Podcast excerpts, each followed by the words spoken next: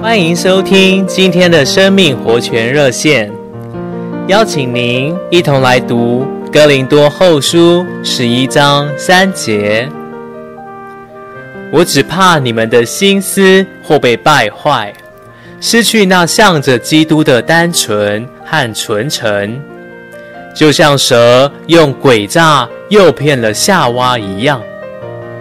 有位姊妹在一次聚会中提到了她的大儿子在英国，小女儿在美国，还有一个孙子在日本。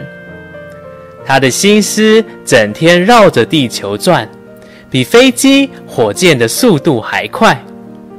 这就是人的心思，一秒都停不住，连睡觉的时候都会做梦。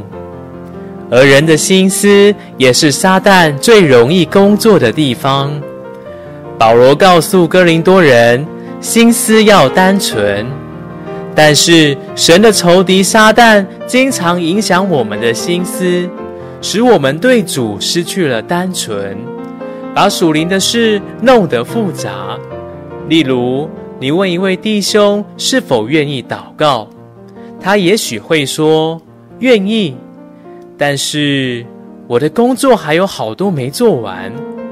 问姊妹要不要读圣经，她可能想着，好啊，但是市场快要收摊了。